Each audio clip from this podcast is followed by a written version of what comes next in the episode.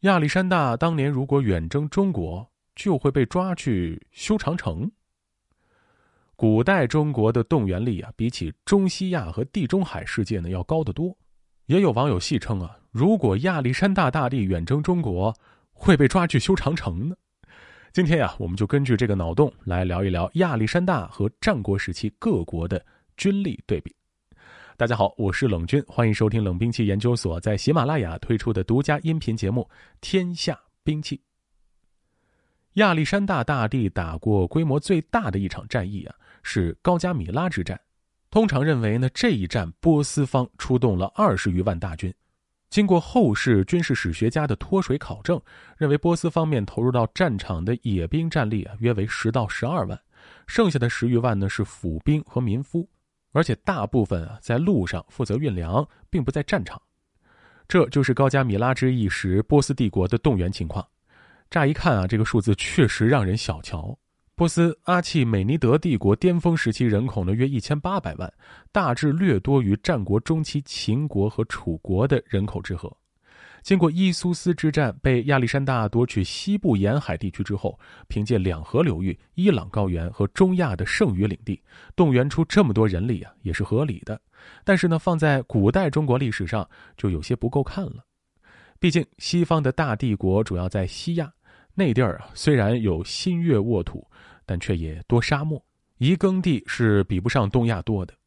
加上华夏民族自古以来就农业技术发达，以精耕细作取胜。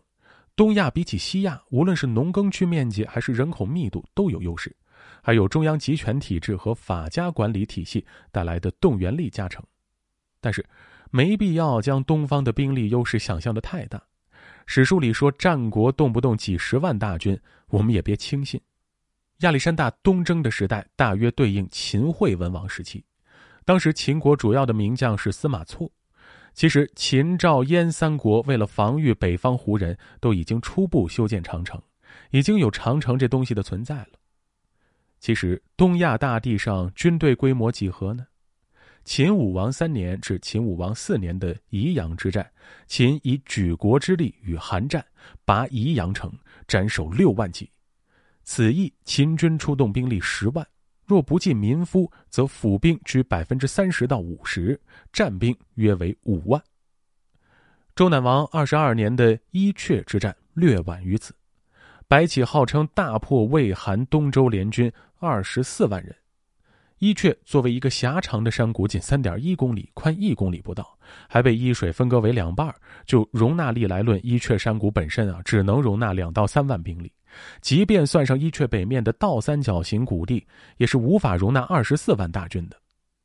经过脱水，各方兵力应该如下：韩军两到三万位于伊阙谷地中，魏军四到五万在伊阙以北倒三角形的平原当中，秦军数量不及联军之半，在三万左右。《史记》记载伊阙之战，秦军斩首二十四万，但这个数据显得过于浮夸。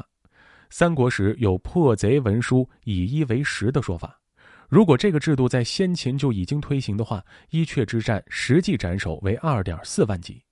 不过，考虑到秦国对于首级审核严格，实际歼敌可能在这的两倍。在此战中，白起以少量军队在伊阙南口牵制，自己率主力迂回到敌军后方攻击魏军。魏军主帅公孙喜在此战中被俘，魏军应当几乎全军覆没。但韩军主帅鲍渊得以逃走，那么应当有一定数量的韩军从伊阙南口得以冲击而出。也就是说啊，在公元四世纪末到公元三世纪初，战国时代各国的动员力仍在数万战兵的水平，不会比亚历山大的马其顿帝国高。战国单独一个国家的规模比不上波斯帝国，这也符合当时诸国人口在三百到五百万的规模。这里可能又有人有疑问了。府兵是干什么的呢？除了运粮之外，还需要其他的非战斗人员吗？其实啊，南宋王朝对抗的金军中，战兵是不多的。事实上，仅仅是土木工作根本不需要那么大比例的府兵。但是我们还需要考虑到几个问题，譬如盔甲是非常昂贵的战略物资，而且十分沉重，因此在行军过程中，令府兵帮助正兵搬运盔甲，就有利于节省正兵的体力。同理，军队中的粮草、旗帜一般也是由府兵运送的。此外，军中还需要军医、兽医、军乐队等人员，这些也都属于府兵。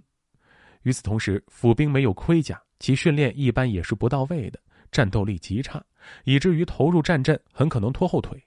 但府兵和战兵的界限又可能是模糊的，府兵拿上一条枪，必要时也能打一打，攻城时可以做炮灰，撤退时可以做人肉盾牌，未必完全不承担作战义务。因此，府兵算不算到总兵力里边，就颇待商榷，提供了很大的弹性空间。由此啊，我们脱水后得出结论：亚历山大大帝同期的东方七国啊，单个国家的动员力不如波斯帝国，比起马其顿帝国呢，也没有优势。说亚历山大过来会被抓去修长城，不过是戏言而已，还是不要当真的好。到后来，秦始皇灭六国时，秦才能动员六十万大军，但我们也必须除去府兵来计算实际战力。由于熟练军人的训练是非常消耗时间和金钱的事情，我们可以推测，王翦和李信所率领的战兵数量差距其实不大。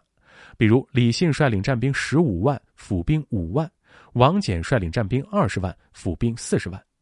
王翦之所以长期坚壁不战，是由于他军中的战兵大部分实施李信部撤回来的败兵，需要休养恢复士气。但由于王翦府兵数量很多，因此补给系统好，营寨坚固，利于持久，而完成了后发制人，一战全歼曾经大败李信的项燕军。所以，王翦以六十万大军灭楚，仍然被认为善于用兵，是战国时代最伟大的军事家之一。好，本期故事到此结束。喜欢节目的听众朋友们，欢迎您点击关注，同时订阅专辑。咱们下期再见。